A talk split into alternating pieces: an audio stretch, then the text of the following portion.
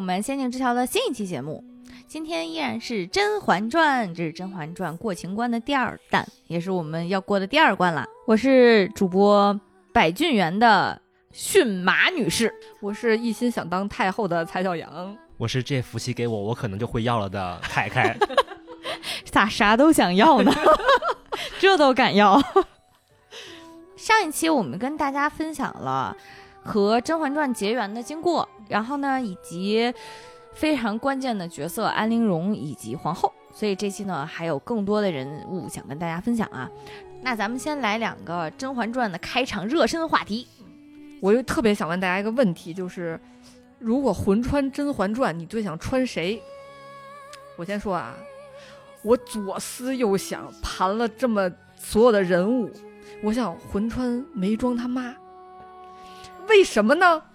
我都想不起来他在这剧里面的出场，我就记着他好像说了一句是，就像高考押题组一样押中了，说你这个选选秀女又不是选秀才，为什么要说自己学过什么《中庸》《论语》大学？我就记着这么一个片段了。是你听我给你分析啊，首先我的老公是冀州协领，从一品的高官。你穿她老公不好吗？那还得干活是吧？还有点累是吧？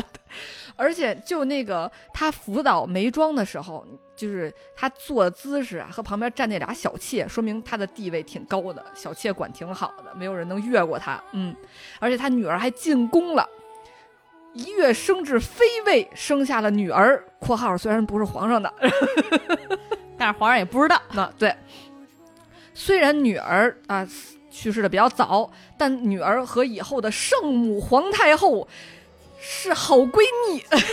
女儿和圣母皇太后好闺蜜哦，对，是，你看这样挺好的，而且我已经不用斗了，我也不用跟谁斗，就过好我自己的日子，地位也挺高的。而且你想，她能压中太后问的题，说明有两种可能：第一就是我智商特别高，第二就是我跟太后关系特别好。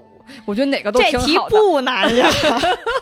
这题用不着和太后是好闺蜜就能知道，反正就是这样的。嗯，也难为你能从剧里抠出这么犄角旮旯的人物穿，真是。就不考虑什么任何其他的因素啊。其实我有段时间，就我在我仔细想这个问题之后，我有点想穿小允子。小允子那可是没根儿呀。就我就说不考虑这些东西吗？哦，这这都能不考虑啊？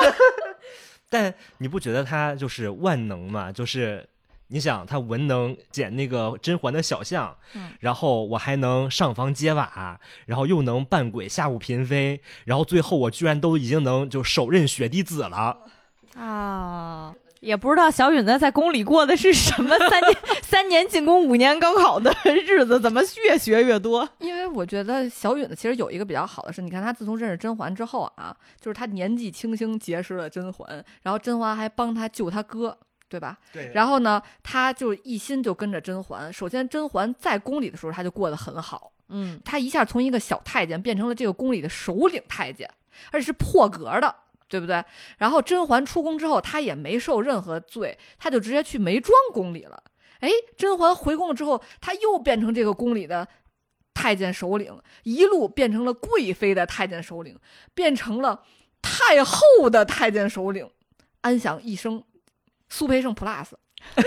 而而且，其实我自己人生本来的理想就是做一个大户人家的管家，就就不觉得就还挺嗯符合的吗？那按这思路，我就想穿太后。我就太后在《甄嬛传》里，那可是床戏最多的女人，因为每天就是躺在床上等人伺候，日子过得多舒服。然后皇上还得三天两头来请安，我也不用逗了啊，你还得进修点技能。然后你也你这在外头日子过得肯定没太后好。思来想去，我觉得还是穿太后太最爽。哎，这个进阶的话题就是，这些人都不行，你必须就穿皇上的后宫。你穿谁？那我我就穿静妃。我觉得静妃特别好。首先，静妃吧能自保，不管谁当这个后宫谁是大 boss，她都能自保。然后呢？为啥呢？将门之女。首先呢，她家世还可以，因为她入宫的时候就已经是嫔位了，一宫主位了。她虽然跟着华妃受华妃的打压，但协理六宫有她吧？虽然她没有什么实权，对吧？而且呢，她又不争。你看有罗子带三壶不够分，他马上就表示说我不用，我而且还特别自信说我相信梅不化而黑。然后皇上还很感动，还觉得他他特别好，懂事儿，对懂事儿。然后后期呢又养了个孩子，嗯，然后孩子还视他为生母，然后又站对了队，就是爱数砖这点儿，就是有这么个小爱好。然后就是最后还一路到最后和太后幸福的生活在寿康宫，我觉得就挺好的。嗯，我就想穿俩行吗？都是你的。就我第一个想穿的是端妃，你穿端妃，你想好了吗？你你你头二级你怎么过来？你天天被人抽大嘴巴子呀？但是我可以没有这些乱七八糟的事儿，就我想不出来，我就我就以我被人抽大嘴巴子不算乱七八糟的事儿是吗？可能抽的频率挺低的。对，我觉得为了后面的清闲，我可以受这种屈辱。就后面你不觉得他一直都是，哎，我平时我就不出来，然后等到这种特别关键的时候，我再出来就是助个攻、推个火。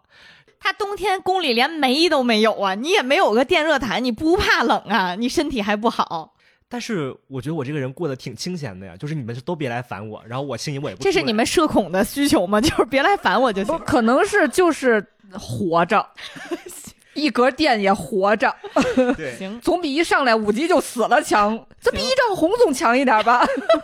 然后就除了他之外，其实我还有点想穿宁嫔。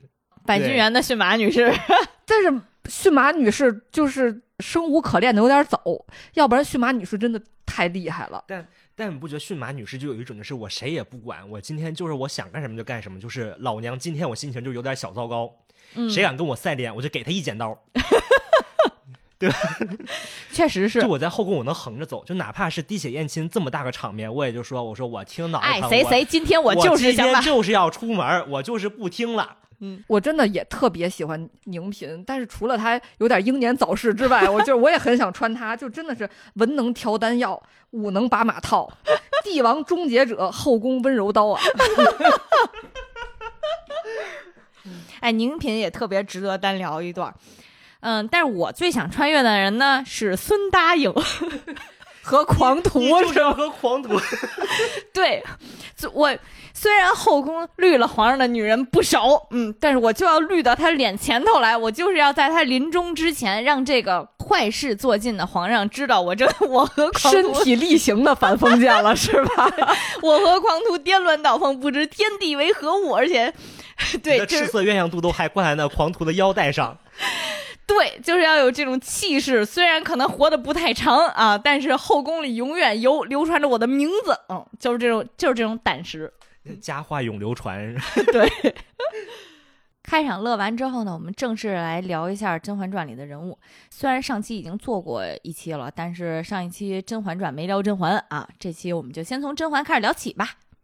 其实说到甄嬛的话，就不得不说我之前对于《甄嬛传》的另一个偏见，就是同样还是像上期提到的过过的啊。尽管我这个偏见跟宣发公司的定位有关系，他们把《甄嬛传》定位成了一个大女主作品，但是说实话，我一直挺烦“大女主”这个词的。就是我觉得你你要不然就是女性视角、女性故事，你这大是怎么个大法呢？因为一听大，我就老觉得这剧情里它得开挂，就是它一开挂的话，其实就会丧失一定的真实性，或者是内容探索深刻的可能性。我觉得这一点其实对于。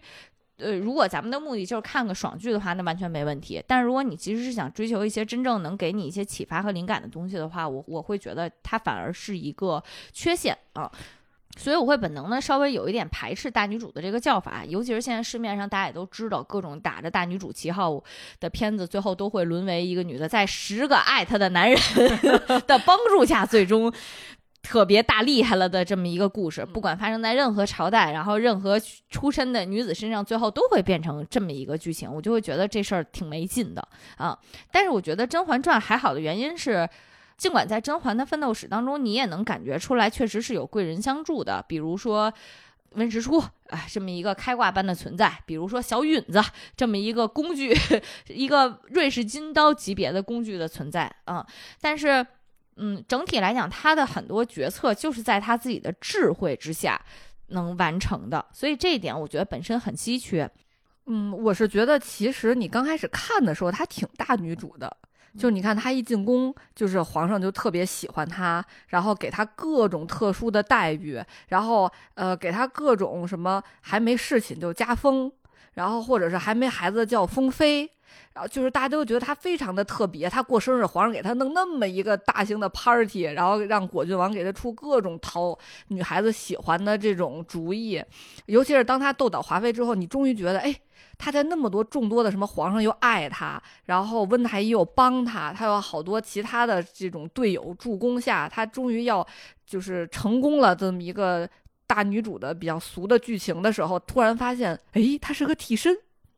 所以这个转折就还挺突然的，所以我觉得甄嬛其实还不是就是那种一路开挂的大女主的剧情，嗯。确实是，嗯，尤其是我觉得还有一个贯穿始终的，就是甄嬛的想法，就就是你看她第一集的时候，她到呃庙里去上香，她那时候正在选秀之前，她就想说，一个是她不想选上，一个是她求的是什么？她求的是她想要全天下最好的男子。他觉得温实初肯定不是，对吧？温实初作孽，然后他就进宫了，遇上了皇上。皇上除了年纪大点儿是吧，长得不太行，但是皇上你除的太多了。但是皇上能跟他有共同语言呀，对，而且又又爱他。他就觉得，哎，皇上就是这个天下最好的男子，并而且他还是最有权势的男子，对吧？对，就是我，我对于你刚才说的，就是前面看着特别像一俗套的那种，就是大女主故事，真的还挺有感触的。就是你看他前面，尽管有一些非常现实的因素，比如说甄嬛一进宫就。感觉到了宫中的险恶，包括有人在他居住的宫苑碎玉轩的一棵树下埋了一大罐子麝香啊，就是这种用心险恶的事情，已经让他感受到了宫中环境并不单纯。同样的呢，他也紧跟着就又遭遇了，就是工人被淹死在水井里这种就是非常有冲击性的、非常可怕的阴谋之中，所以。尽管他很顺利，但是他是在一个危机四伏的环境下啊，在这么一个开场的情况下呢，突然之间你就觉得那个纯情无害的、一心追求爱情的皇上，至少在最开始的时候是这样啊，一心追求爱情的皇上出现在了他的世界里面，然后并且两个人真是吟诗作对呀，这要不是皇上长得岁数大有点老之外，他俩简直就是紫薇和尔康的关系啊，这约着一块儿。聊诗从诗词歌赋聊到人生哲学，然后还要聊琴棋书画，最后已经聊到时尚穿搭和美妆了，这还能聊上，就离谱。然后，但是。就搜妹他呀，就搜妹他，所以在剧情在前期推进的时候，真的让你觉得特顺利，然后顺利到不真实的程度，就会觉得你们这在宫廷里面，其实这个剧情如果这么一直演下去的话，它就会变成一个普通的言情剧。但是《甄嬛传》妙就妙在，它让你能够在从前期的幻想当中慢慢揭破真相。即使不考虑替身文学，不考虑甄嬛得宠的真相是因为婉婉泪清，她和纯元皇后长得非常像，你也能感觉出来，他俩之间的诠释是非常高度不对等的。这一点，我觉得甄嬛前期没有意识。是的，前期甄嬛，咱们不用恋爱脑这么俗套的词啊，你也能感觉出来，她相信爱情，她确实很相信。嗯，她和她的姐妹同时进宫，当时其实沈眉庄是最先受宠的。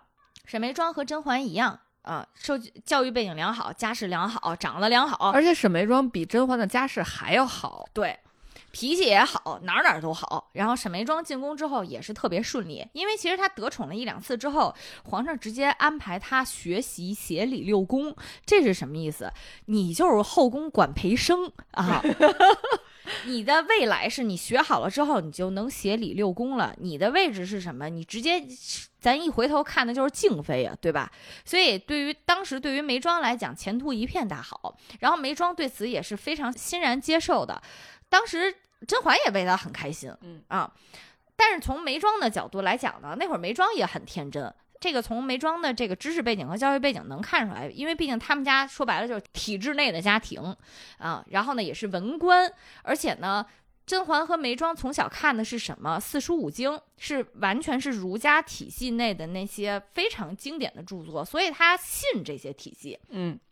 他信这些体系，就意味着他完全全盘接受了那些价值观。那些价值观就是所谓的那些伦理制度，呃，父慈子孝，人君贤臣啊，一定得是父慈子孝，人君贤臣，夫唱妇随，就是这一套的。就是纲常体系，他完完全全认可并且接受，他也认为世界就应该这么运行。我既然进了宫，我就要做一个贤妃，辅佐好皇上，给你尽多的生孩子。他就觉得这一切就就应该这么推进下去了，然后紧跟着他就遭遇了第一次的打击。第一次的打击，梅庄当时遇到什么问题呢？真的就很奇怪，就夜里看池水看个鱼，在千里池旁边看了个鱼，然后直接就被华妃宫里的太监推水里了啊，命悬一线，慢慢才被救过来的。救回来当天晚上呢，皇上来看他的时候，其实说了一句话，皇上其实是在明里是在说。那些守卫的太监说不中用的东西，但是我看到一个分享，他说的是他其实这个深层含义是说，呃，沈眉庄不太中用。因为他对于沈眉庄的期望是希望他能够在后宫承担更大的责任，这个责任是什么？是能够成为协理六宫的人。为什么他要成为协理六宫的人？因为现在协理六宫的是华妃，而且从皇上的立场来讲，他是忌惮华妃和年羹尧这一支的，他需要一个人来分权。然后他看来看去呢，觉得眉庄很合适，因为眉庄。懂文化，这一点和没念过书的华妃就不一样啊。眉庄确实是，呃，念书识字。都懂，而且呢，皇上之前夸他的时候，明确提过，觉得你识大体，嗯啊，觉得你性格稳重识大体，性格稳重识大体的这个优势，其实体现在宫里面，就是你能权衡利弊，然后你能分析出来局势，你也能相应的发挥自己的作用，这个是皇上对他的期望啊。结果这当广培生的时候，就差点被人把命要了，这个其实是让皇上失望的。啊哦，所以你看静妃就做的很好嘛。啊，静妃就是没没死，静妃就是虽然没死，但是也没有特别能使上劲儿，我觉得是。对，就是因为静妃只能自保吧。嗯，她可能不能，她只是空有个名儿嘛。对，所以皇上最开始对于呃眉庄的期望非常深，也以至于眉庄后来后续稍微有一点点乏力啊，就是她在宫里面是比较乏力，眉庄在。就是遭了第一轮罪之后，他可能只能意识到的是宫中环境险恶，但是他并没有感觉出来真的有，就是他自己以前信奉的这套价值体系，然后以及生存方式有什么问题，这对他来讲完全不是问题啊。他觉得就是我养好身子，然后我就生个孩子，又能继续战斗，我就又能战斗了啊，我就又是皇上身边的一个贤妃啊，这个是他之前信奉的。然后紧跟着呢，眉庄就遭遇了。呃，前期著名的眉庄假孕事件，其实这个后来被人发现也是华妃安排的，就是专门用来对付眉庄的。其实华妃心里也门儿清，你选他当管培生，那不未来不就是分我权吗？啊，那我就是要搞你呗。然后在梅庄假孕事件之后呢，他基本上就是遭遇了非常惨痛的打击嘛，就是一方面呢连门都出不了，另一方面呢自己都快死了的情况下，皇上对他不闻不问，啊。即使其实我觉得皇上也清楚眉庄是不可能干出这件事情了，但是在皇上的那个立场上，我不在乎。现在我就是要平衡宫里的势力，既然有这件事情，那我就是要给你做出一个惩罚来啊。然后呢，这件事情后续的影响就是，尽管眉庄被洗脱了这个嫌疑，幕后的黑手也抓出来了，其实所有的。证据全部都指向这件事情是谁干的？是华妃干的，啊！但是皇上并没有处罚华妃。这件事就是这个结果，其实当时是真正震撼到了眉庄。就是你作为一个人君，作为一个明君，你就应该明事理，为我主持公道啊！我也是你身边的一个妃子，凭什么有人要害我，害到这个地步？我被人害的十亿都要。直接被送走了的情况下，你为什么现在不来站出来替我说话？这件事情真正打击到了眉庄，就是在宫里是没有所谓的道德可言的，宫里讲究的就是权力，就是博弈。如果皇上现在制服不了华妃，那就是华妃无法无天，我就要宠得她华无法无天，这样在皇上在华妃那边才能安抚住那边，就是你作吧，你作到什么时候我都宠你到什么时候，毕竟就是华妃背后是年羹尧。我觉得眉庄其实算是清醒的比较早的，对，因为他遭事儿早。对他对，而且眉庄后来也也比较大意了，他刚开始还挺顺的，其实是，对，嗯，然后就是甄嬛其实还一直劝他要小心一点儿，嗯嗯，甄嬛在就是后宫斗争中其实一直还是非常谨慎的，但是甄嬛也天真了，就是眉庄虽然看清了皇上啊，但是呢，她在后宫还想要立足呢，她就想我。后宫不止你这一条大腿，对不对？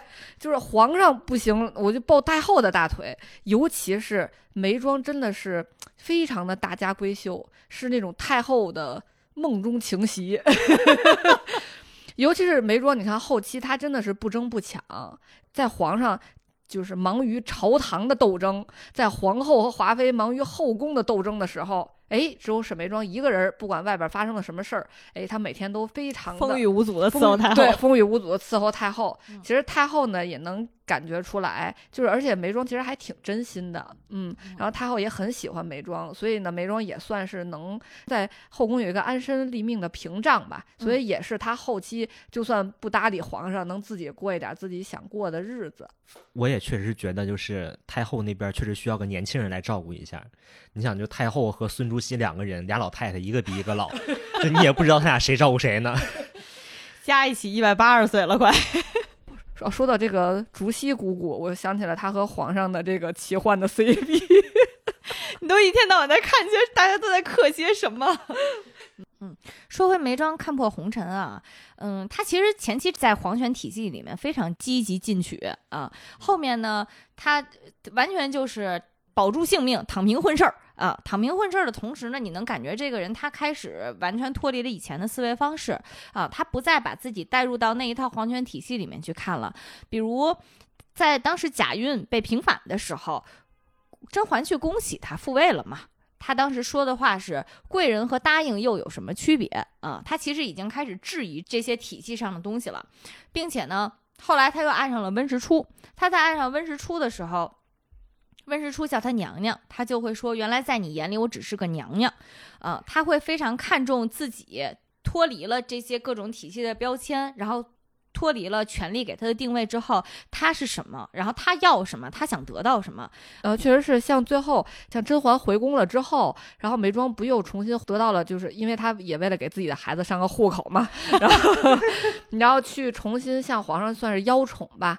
嗯，其实我觉得眉庄还挺厉害的。你说那么长时间就是对皇上那么冷脸，然后稍微说两句好听的话，皇上就跟着走了，然后还特别的宠爱他，就挺厉害的。然后甄嬛还去恭喜他说：“哎，是不是有些人也想开了什么的？”但是他最后不是因为这个滴血认亲的事件受了刺激嘛？就是生完孩子难产之后大出血要去世的时候，甄嬛就为了鼓励他，还跟他说：“说姐姐你一定要坚持住啊！说皇上已经封晋封你为妃位了。”然后眉庄说了一句：“他说你当了贵妃，你高兴吗？你觉得开心吗？”对，我觉得他是后面想的有点有点忒清楚了，就是清楚到我觉得他不要命了，就是真的是我我虽然人在皇宫里面，但是。这些职位在我看来都是浮云。我现在就想思考，我在我究竟我的自我意识觉醒了。我告诉你，我现在就是要追求我想要的。那我想要的是什么？我就喜欢温实初。我豁出去了，太后赐给我的暖情酒，我不跟皇上用，我就得用来追求我真正想想爱的人，我就用它来搞定温之初。就是虽然看起来甄嬛和沈眉庄两个人看起来甄嬛是那个呃勇敢然后果决的那个人，但实际上从他们的实际行为来看，眉庄是真的就是为了追求自我敢豁出去一切的那个人。确实是，我觉得甄嬛她清醒的时间还挺晚的，就是她总对皇上抱一种幻想。就可能刚进宫的时候太美好了，就是过于美好了，就是不管别人怎么，就是看到一些，比如说啊，刚开始是眉庄跟他说说，你看皇上就是原先对我也挺好的，然后我一假孕，他马上就对我这么冷酷无情，然后所以说我已经看清皇上了。他这个时候还给皇上说好话呢，因为那个时候眉庄主要对皇上的诟病是他没有处置华妃。然后甄嬛还替皇上说好话，说这个现在不是处置华妃的时机，就到了那个时候自然就处置了。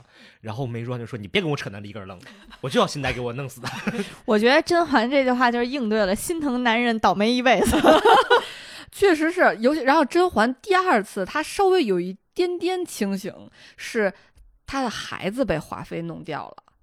嗯，虽然后来证实是皇后在后边下了点黑手啊，和安陵容，但是确实当时是因为华妃知道她怀孕，还让她跪在那儿。嗯，结果呢，甄嬛的孩子没了，但是皇上仍然没有完全的处置华妃，好像就稍微的降了点位分啊，然后不再去她宫里这样，然后甄嬛那时候才真正体会到，说我受了委屈，但是皇上完全不管我，但其实他对皇上就是当后期他又振作起来，想为了自己就是再继续去。和皇上在一起的时候，他已经有一点点清醒了，但是他还是觉得皇上还是爱我的，他只是就是因为皇华妃他们家实力太大了，他不得已，他没有办法。然后再之后，又他又发现华妃不能生孩子，竟然是皇上搞的，就是每天躺在你枕边的人一直在算计你，但是他还那个时候天真的想说，那是因为她是华妃。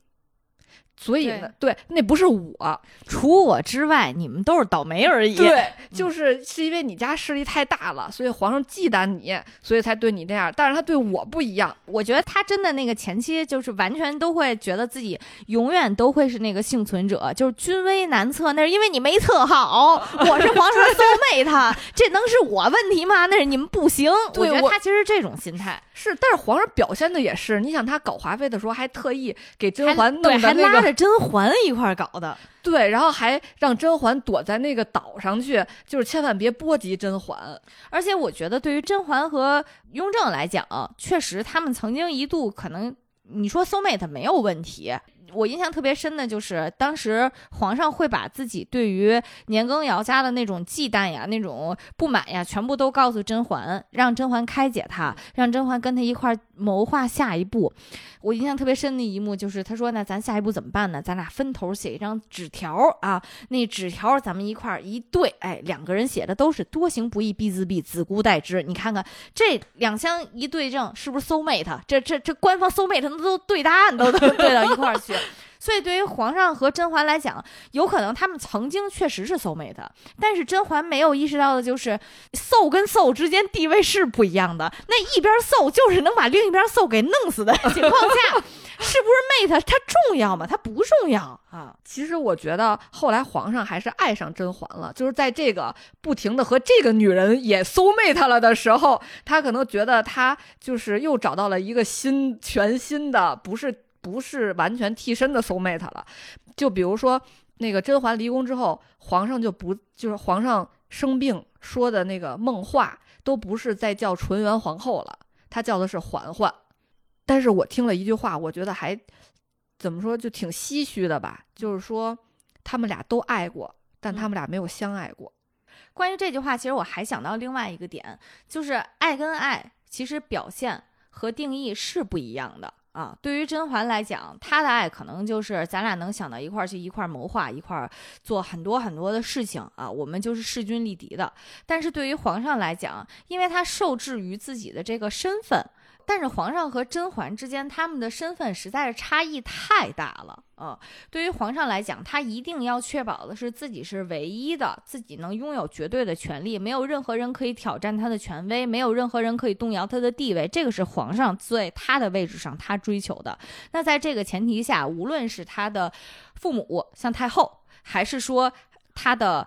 亲密的爱人，像华妃和皇后，或者是像甄嬛，都不可能动摇。纯元也就是死得早，纯元但凡活得长点，动让他感觉到威胁，纯元也得走。是的，啊，还是他的孩子，什么三阿哥、四阿哥，这些人，包括他的各种手足兄弟，啊。但凡有人威胁到他的地位，他都得把人家弄死。这个是他的身份，包括整个专制王权所决定的。一个极致的人拥有极致的权利的话，那他必然害怕的是多元的崛起，所以他一定就是谁起来就打压谁。他把华妃干掉了，那下一个必然就是干掉甄嬛，因为甄嬛以及甄嬛背后他父亲代表的那个文官集团，既然在之前已经能够和皇上联手干倒了年羹尧的话，那后面必。必然就会给大家一种权力很大的印象，那他一定就是卸磨杀驴的。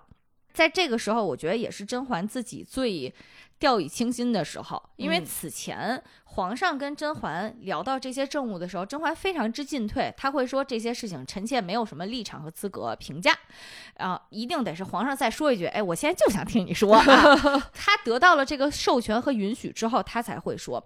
但是在干倒了年羹尧家之后，他俩私下里在屋里吃一边吃饭边聊正事的时候，皇上当时是。非常阴险的抬，就是你也不能说阴险吧，他是非常阴沉的。其实抬起眼眼睛看着甄嬛说：“我现在遇到了这么一个问题，你帮我来解答一下。”那是甄嬛头一次没有说这些事本来臣妾不该说，他就直接说了。他说完之后，皇上虽然是顺着他的意思，但是皇上已经开始起了杀心了。我觉得那一刻是让我觉得非常可怕的，就是这个人，你以为你和他刚刚走到了人感情的最高点啊，没想到那边已经准备着卸磨杀驴了。这种恐惧感是，呃，皇上和任何一个女人都不可能达到的，无论这个女人是谁啊，但凡威胁到她的地位都不行。而且我觉得皇上特别不能说普信了吧，他不普，就是皇上有一种，虽然我现在必须得弄你，但是呢，你看，哎，我还能给你稍微留一点情面，对你好。比如说华妃，你把人哥弄死了，把人侄子都砍了，全家都流放了，整个家族都没有了，然后让华妃当个答应，然后翊坤宫还让他住着，皇上就说，就觉得。哎，我对华妃，哎呀，真是仁至义尽呐！她只要不再闹的话，她之后在这个后宫还是最后能封她个嫔位吧，就是这样的。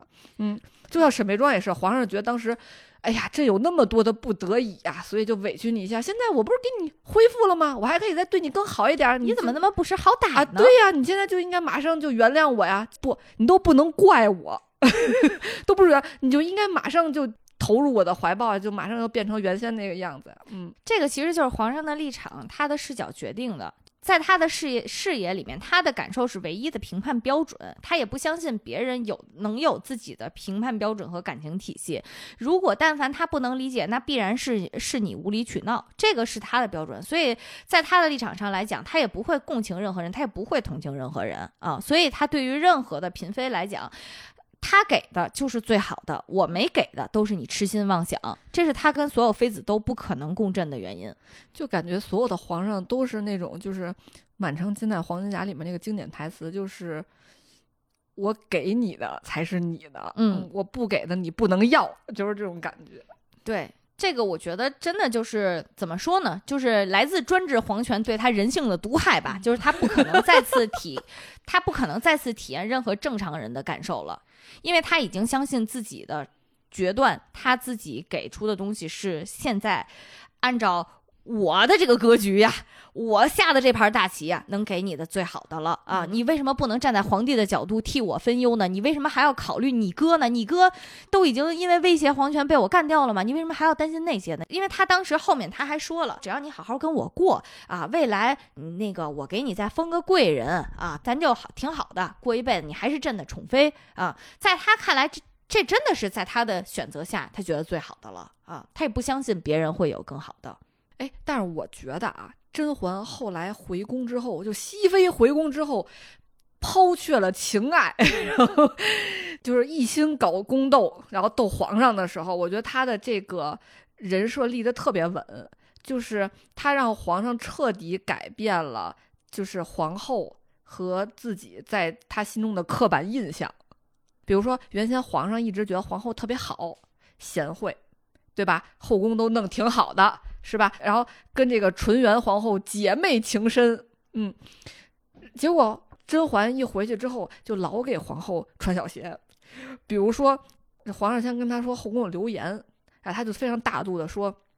臣妾听到的比你难听的千倍百倍，说你不要听，你看我也不听。说而且吧，就是如果有人跟你说，哎，你要不要怪他们，是吧？结果当天皇后就撞枪口上了。皇后说：“熹妃这个胎吧，然后 有一些这样的流言吧。”然后皇后，然后皇上一下就生气了。然后在皇上心里就觉得，嬛嬛那么恭敬，你怎么还老找他的茬儿呢？对吧？所以到最后，哎，我觉得你刚才说的这个点也特别适配咱们刚才讲的，就是甄嬛说的那些话，立场完完全全是把自己带入到了皇上这儿。我是天底下最懂你的人呀，其他人那都是给你添堵的，我替你想着，我替你听着。他的立场其实是这么一种立场了，这就是皇上要的。呃，甄嬛回宫之后，她在皇上面前，她没有自己的需求，她就是以皇帝的需求为需求。对，嗯所以到最后甄嬛陷害皇后推她，皇上都会说。他对你一直那么恭敬，他对你一直那么有礼，然后你还一直找他的茬儿，就是这个人设就已经定下来了。嗯嗯，然后还有比如甄嬛跟安陵容都那么水火不容了，底下的小动作特别多，但是在皇上面前，皇上一直以以为他们俩姐妹情深。这段我存疑啊。我的观点是这样的啊，坐在皇上那个位置上，底下的人是什么派系的，其实他门儿清。啊、他不可能看不出来。对于他来讲，但是他要的不是站任何一队或者支持正义的一方，他要的是后宫达到一个平衡，而且所有人都服他，这个是他追求的。嗯，这倒是啊，当时故事里面有一幕是安陵容复宠了，啊，安陵容复宠了呢，当时皇上就造访了甄嬛那边。甄嬛也是特特别大度的表示，哎呀，安妹妹这这不容易啊，这这挺好的啊，那我得表示点什么呀？我得表示点心意，我给她送个大礼物吧。哦，那一段是说，有一天就是甄嬛让浣碧找出来一个特别好看的翡翠手镯，我记得是她，她跟浣碧浣碧说，为什么突然找出来这个？甄嬛说，把你待会儿拿这个，把这个把它送给安陵容。浣碧就特别生气，这浣碧还是非常天真的一个呃，有点小心眼儿了，就说这么好的翡翠送给他，就可惜了啊。嗯这个时候突然皇上进来说什么东西可惜了，然后甄嬛一下就急了。我很少见到她那么疾言厉色的说说。外边的奴才好不懂规矩，皇上来了怎么也不通报，就是他生怕皇上还听见这句话，然后他站起来跟皇上说：“那个哦，臣妾是正好找出来这个镯子，这要送给安妹妹。说说这么好的东西，要不是配安妹妹就可惜了。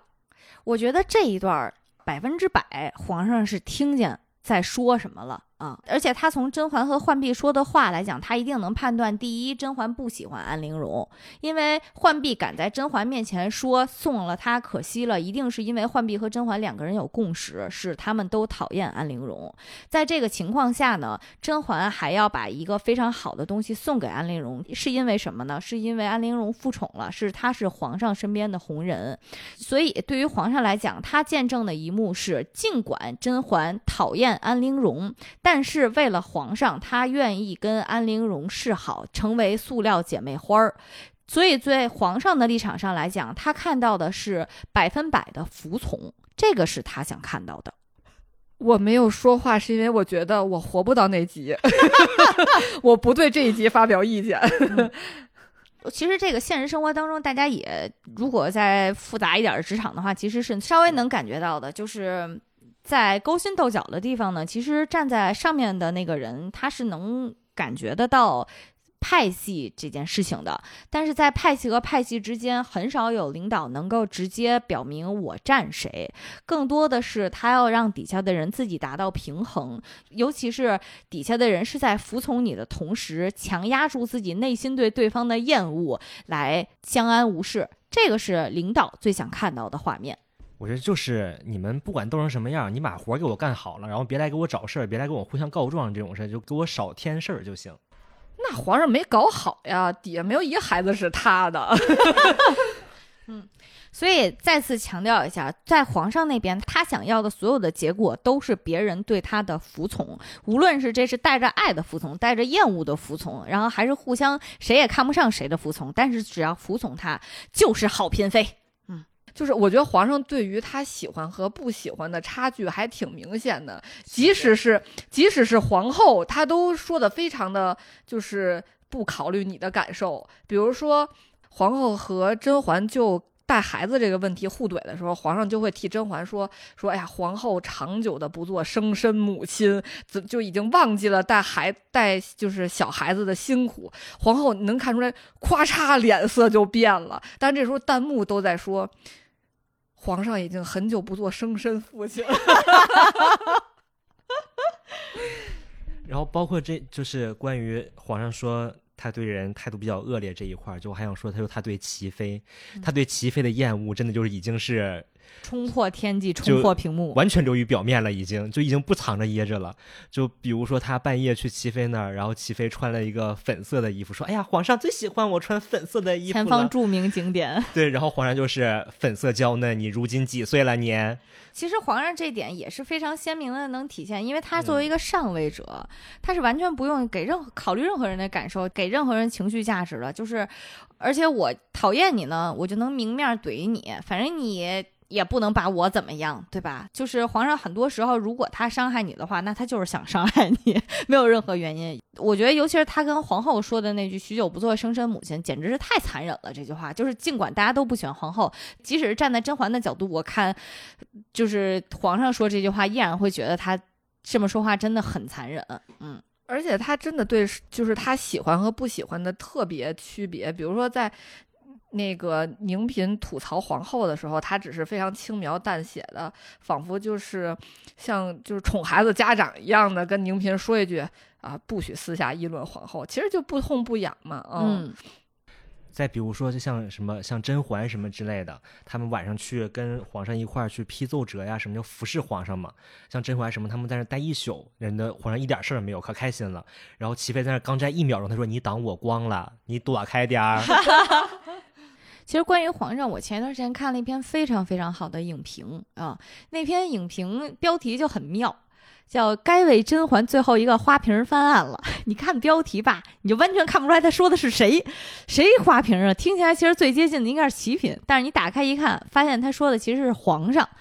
这篇非常优秀的影评文章呢，是毒舌电影的主笔毒刺儿写的啊、格局也确实是非常非常高。这篇文章我真是恨不得三天看一遍呀，仔细去体会真正优秀的作品应该怎样分析。他的这个思路是这样的，就说在呃《甄嬛传》呢，乍一看它是一个大女主的剧，它应该是一群女人之间的故事，但实际上呢，这个剧尤其是在郑晓龙导演把它定位成一个反封建剧之后，那它中间就一定要有一根关于。这个封建制度，关于王权制度反思的这么一个轴心，那这个轴心是谁？这个绝对主角是谁？其实是压力非常重的。这个轴心其实是雍正啊。雍正在这个电视剧里面，他有五百多场戏，是气氛非常非常重的啊。而且呢，一般在这种尤其后宫斗争的剧里面，你很容易把皇上给变成一工具人。啊，就像咱们刚才讨论的，其实很多戏你要不仔细讨论的话，你会觉得他只不过是被嫔妃给蒙蔽了。甄嬛说自己喜欢安陵容，皇上就信你真喜欢安陵容。还大家其实乍一看第一遍看的话，都会有这种错觉，觉得皇上真好忽悠啊，在后宫里面眉庄被推下水了，你都看不出来。对，你会很容易把他变成一个后宫里面的工具人，然后变成一个所有人蒙蔽的对象。但如果是这样的话，其实皇上这个角色就被非常大的浪费了，尤其他长得又不帅，他有五百多场戏。对，所以他对于这个雍正的体现是非常非常深刻的。他对于雍正的设定，第一点是什么呢？他应该是一个压力很大的人，因为在历史上面，毕竟这部剧被从架空改到了雍正朝里面，就是要借助一些历史上面的因素。那雍正的因素其实就是他是一个从极大的斗争压力下成长起来的皇帝。嗯，他当时面临的是九子夺嫡的情况嘛，本来大家也都不看好他，然后他慢慢才爬上来。他爬上来之后呢，其实也是一个比较四面楚歌的情况。他上位的时候已经四十多岁了，所以从这个角度来讲，尽管陈建斌不帅，但是 年龄的那个这个层面很符合了。长得也挺也挺愁眉苦脸的，就是 那他还敢说他是果郡王？就普通又自信嘛。然后呢，他自己又是一个权力的中心，所以呢，他要把自己的权利给稳住，他必然是处于一个非常严峻，然后又多疑的情况的。而且他其实也是一个爹不疼娘不爱。对，然后就是你看皇阿玛最喜欢的是十七弟，然后皇额娘最喜欢的是十老十四，然后皇额娘还被隆科多紧紧的抱着，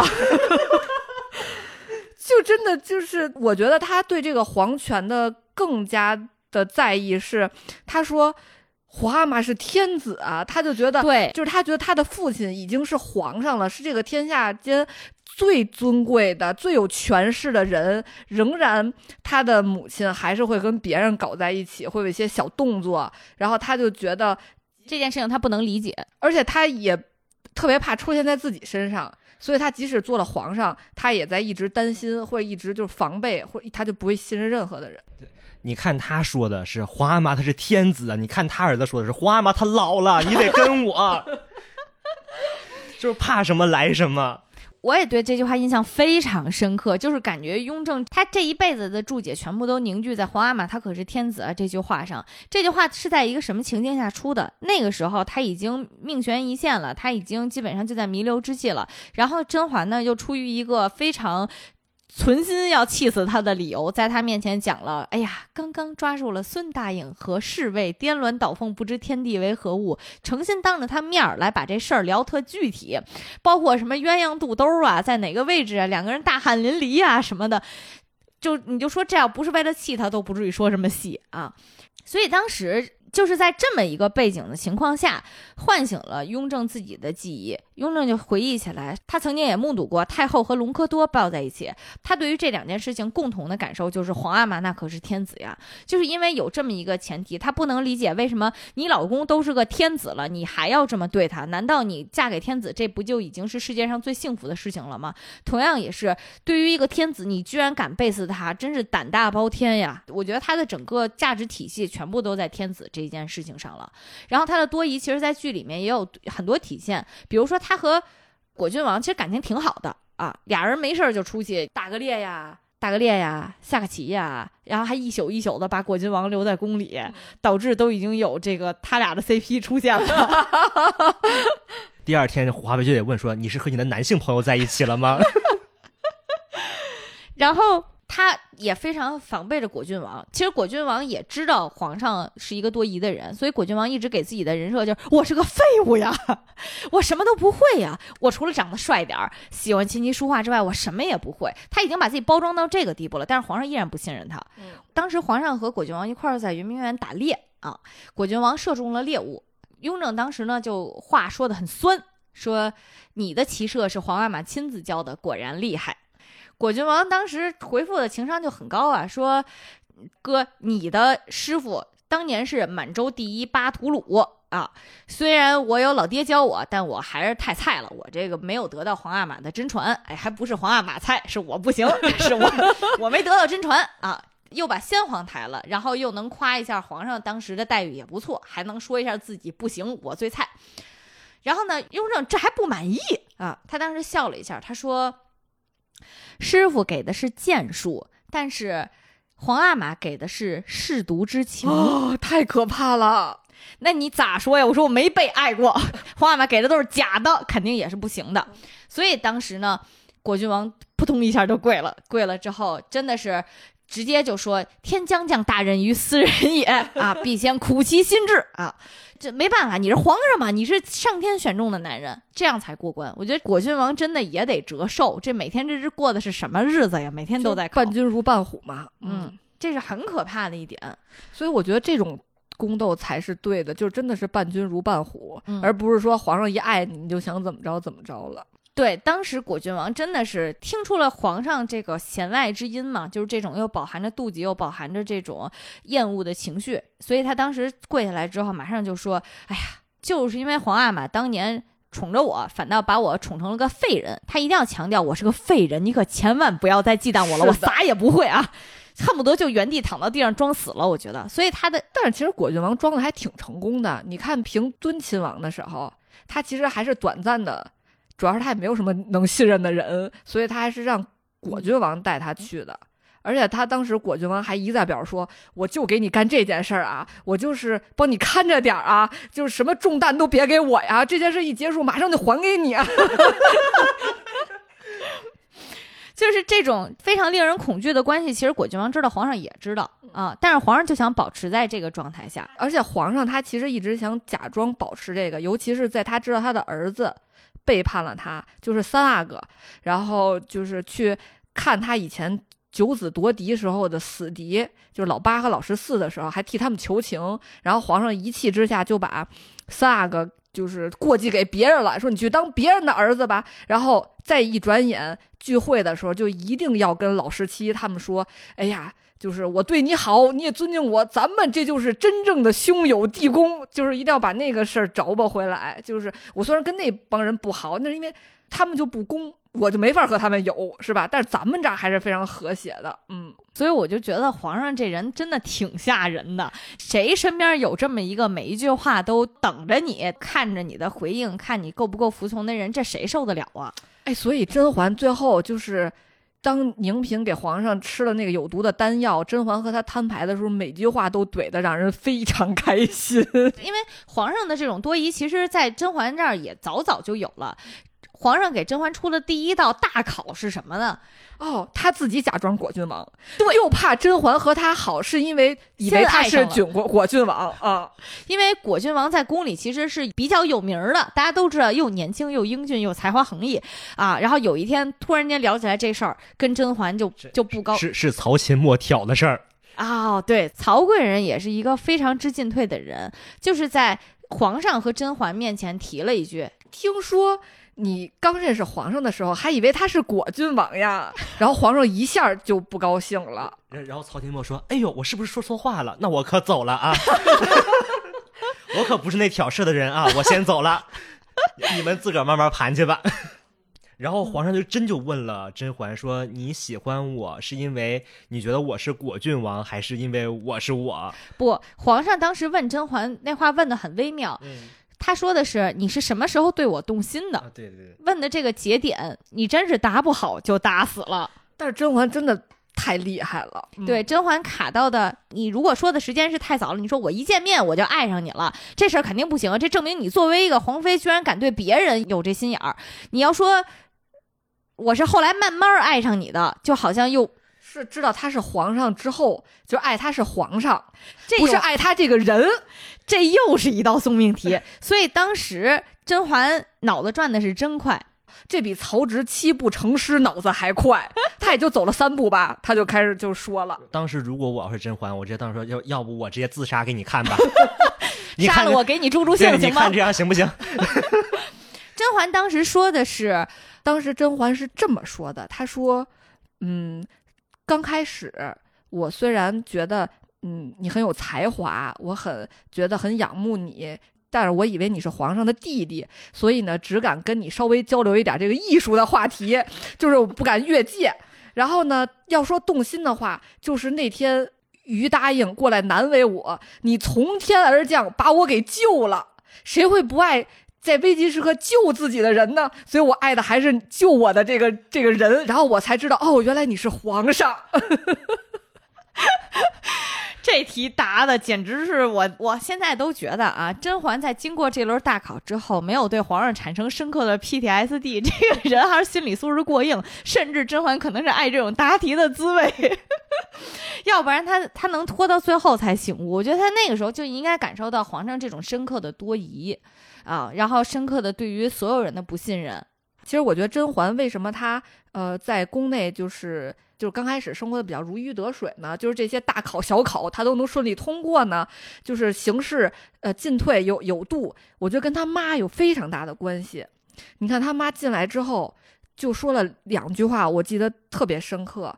首先，当甄嬛特别激动的想跟她妈说点我在宫里过得好不好之类的，她妈就跟她说了一首诗。他妈跟他说：“含情欲说宫中事，鹦鹉前头不敢言。”他妈意思就是说，你不要说给我听，我也不听。就是说，不要跟任何人说，当着鹦鹉都别说啊。就是是，还有一个他妈跟他是说，说夫妻俩本来就不能啥话都互相说，也是要靠这个保全夫妻间的情分。所以我觉得甄嬛和皇上，甄嬛虽然觉得这是我的 soul mate，但是甄嬛还是知道什么话能说，什么话不能说。后来就是飘了，是吧？对，后来就是飘了。所以皇上后来就是试探他的时候，甄嬛真的应对的还非常的得体。所以我觉得《甄嬛传》里的这个皇上其实特别能体会到一点，就是为什么以前皇上也叫自己寡人呢？因为他确实是孤家寡人。《中国的这么多年的历史，咱上课也学过，它就是一个不断的中央集权的过程啊。到最后呢，尤其是到了清朝的时候，皇权也是最专制，然后最集中的状况。所以到了雍正那个时候，他必然就是天底下最孤独的人，没有人。可以懂他，因为一旦懂他的话，你懂的就太多了，你这个人。就会造成威胁。所以在他身边的每一个人。都很危险。在这个情况下呢，他也不可能拥有真正亲密的爱人。他跟甄嬛的关系，一方面尽管你说他爱过甄嬛，但是他的爱也是畸形的爱。如果说甄嬛刚回宫的时候，皇上对她表现出的那些支持，看着还挺拉人好感的，那我就不得不说，皇上后期干了一件事儿，非常非常恶心，每次看见都让人觉得特别恶心，就是他非要睡人家妹妹。那是因为这长得更像纯元了呀。因为我看到一个。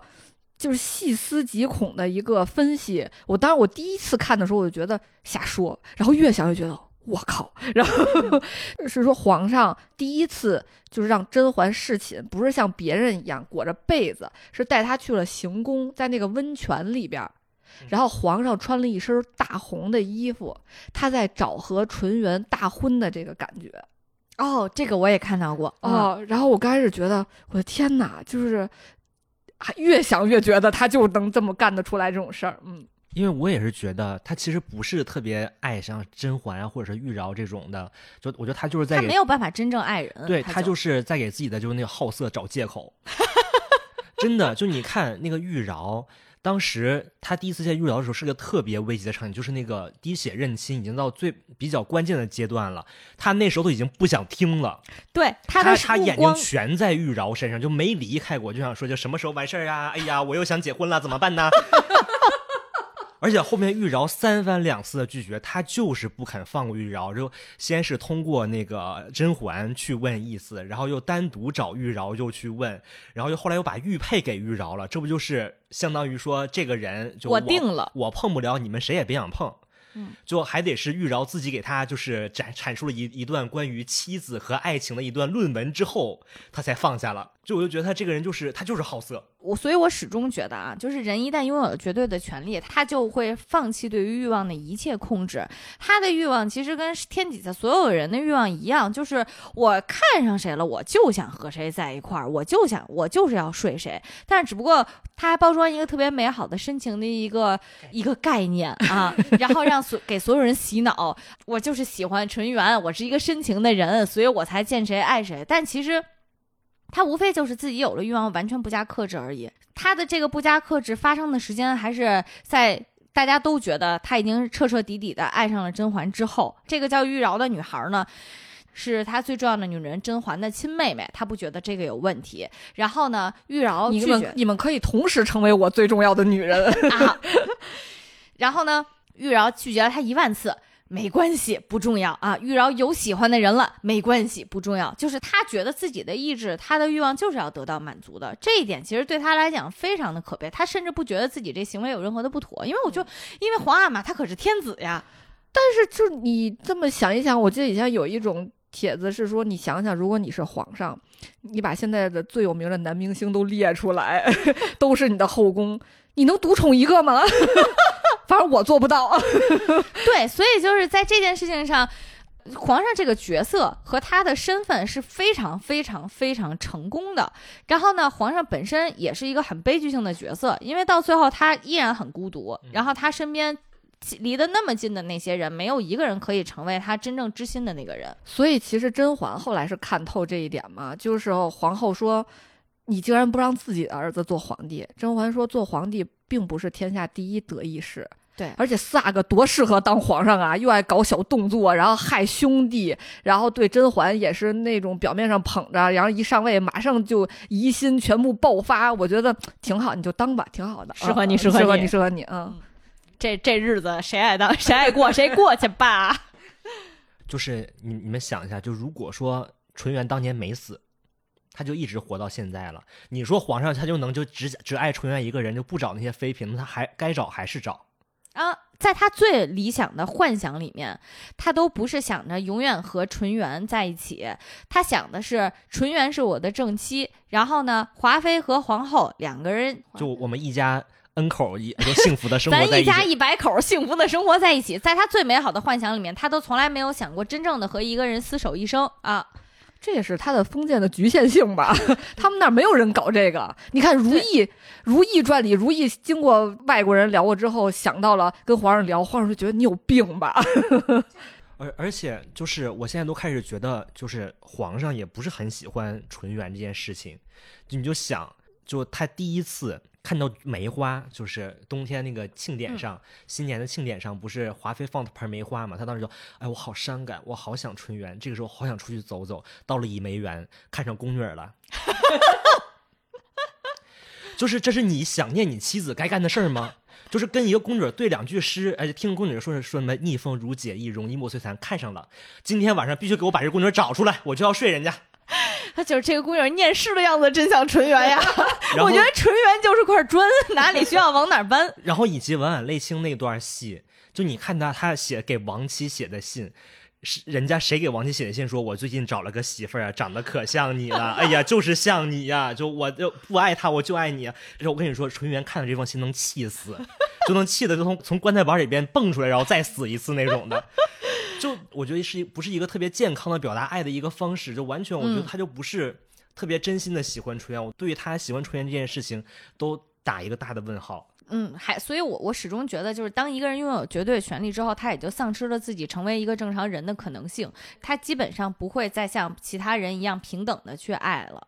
但是失去平等之后，他也很难和别人产生什么真正的所谓的真正的爱情，因为真正的爱情一定是要有信任的啊，要有信任，然后要有支持，同时你也要把你的软弱暴露在对方面前。所以有的时候我真的很不能理解，为什么有人会刻。皇上和任何人的 CP，就是我觉得这个人就这人就坏了，这人就从起根里就不行。方若姑和方若姑的 CP 挺好，这包括之前其实还有一个争议很大的 CP 项的视频，那个标题我看了一眼，我就我也觉得不太能接受，叫“白灵嫁贵，朕想想就算了”。大概他 CP 的这个思路就是调侃一下皇上跟。自己心爱的嫔妃说：“哎呀，本来想弄死你的，但是呢，白灵嫁贵，我想想就算了。我觉得你这刻的不就是那个什么污水井警告那意思吗？就是我能弄死你，但是想想挺费劲儿，我就不弄死你了。我觉得在任何一段健康的 CP 里，好可怕呀！反正性癖自由，性癖自由，性癖自由。虽然说性癖自由这件事情，但有些人的性癖，我真的建议你们去医院看一看。哎，通过皇上的对比，大家都觉得。”苏培盛是个真爷们儿，你看看人家，你跟苏培盛好好学学。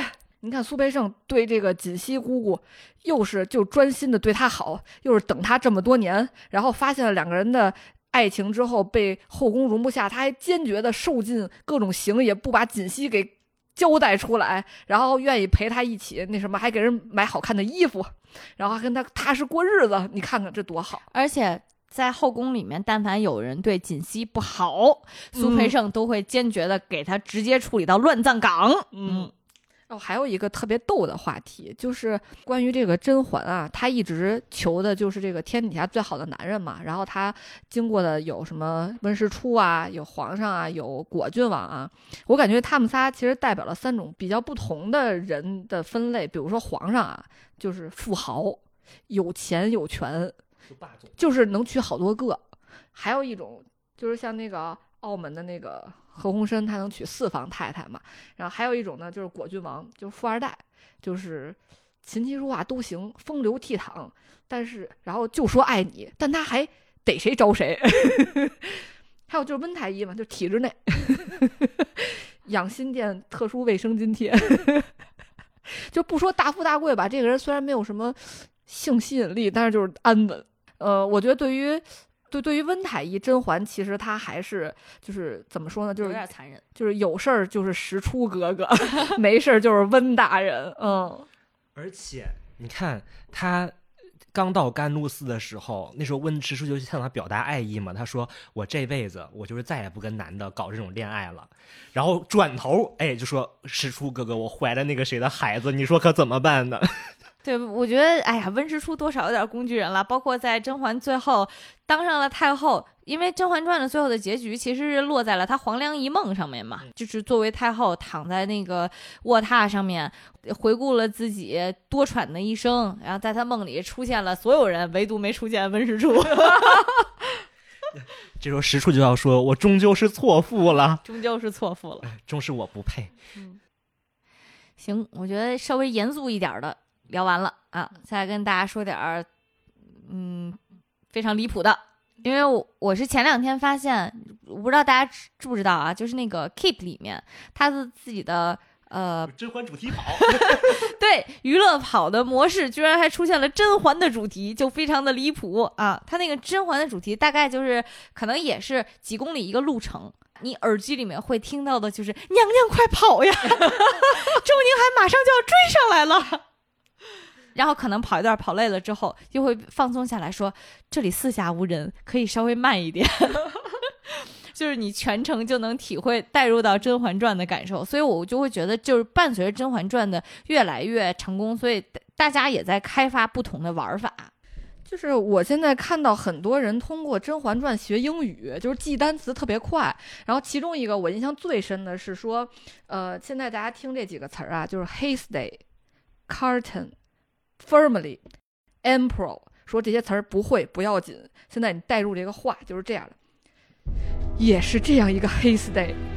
朕躲在 carton 后面，皇额娘被隆科多 family 抱着，皇阿玛可是 emperor 啊！然后我前几天还关注了一个那种有点像演戏类那种的博主，然后他就是把整个《甄嬛传》弄成一种女侦探那种感觉。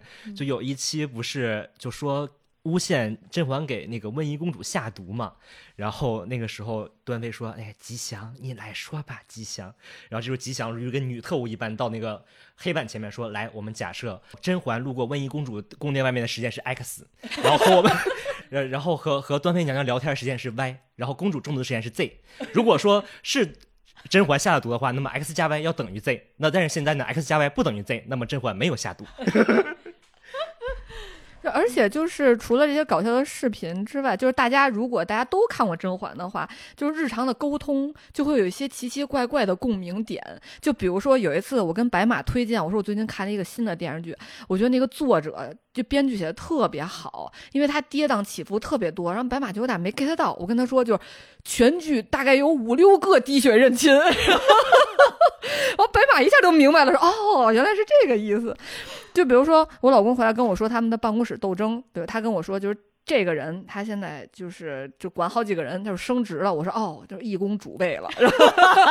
然后他又跟我说说，哎呀，以前那两个是平级的，但是现在 A 要向 B 汇报了。我说哦，那就是做了他的宫里人。我自己作为一个戏精啊，就我这个特别愿意背台词的人，就之前比如说外面下倾盆大雨的时候，我都会说，当年的黑豹子我没有见过。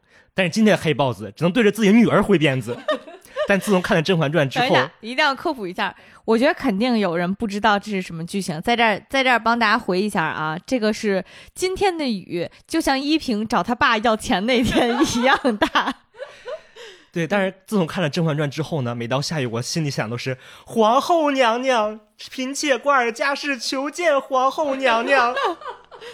好，那我们最后结尾啊，还是几道甄嬛十级考题。嗯，第一个就是华妃最喜欢的点心是什么？蟹粉酥。主要是这这道题主要是我离话筒近，凯凯没有抢到话筒。还有就是甄嬛入宫的时候，她最开始不是被安排的碎玉轩，是哪儿呢？是皇后先给她安排了一个地儿，华妃说这地儿不行，让她去碎玉轩。好，三二一。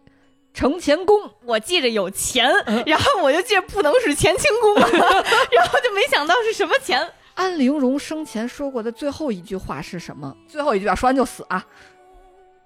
我还以为你们会说是皇后杀了皇后，但是我想说不是，后面还有一句呢。没有皇皇后杀了皇啊，那我知道是什么了。皇后杀了皇后，后面他跟那一句是抱歉，你的安稳人生终究是被我毁了。还不是后边他还说了一句，还有一句居然 怎么这苦杏仁真好吃是吗？就是他死之前说哦，我这一生本就是不值的，不是，还不是，还不是，他说我这条命啊终于自己能做一回主了。哦，啊，好，我们加一个不那么难的题啊。宋之姓什么？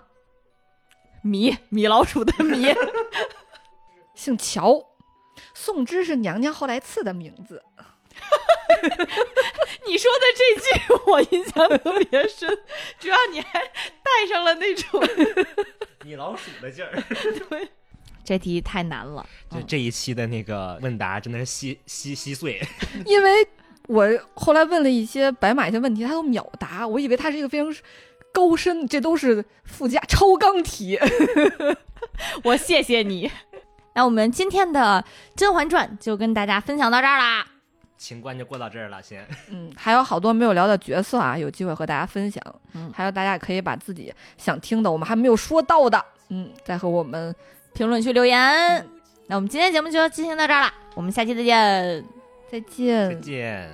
你都听到这儿了，不点个订阅吗？你都听到这儿了，不点个订阅吗？你都听到这儿了，不给个好评吗？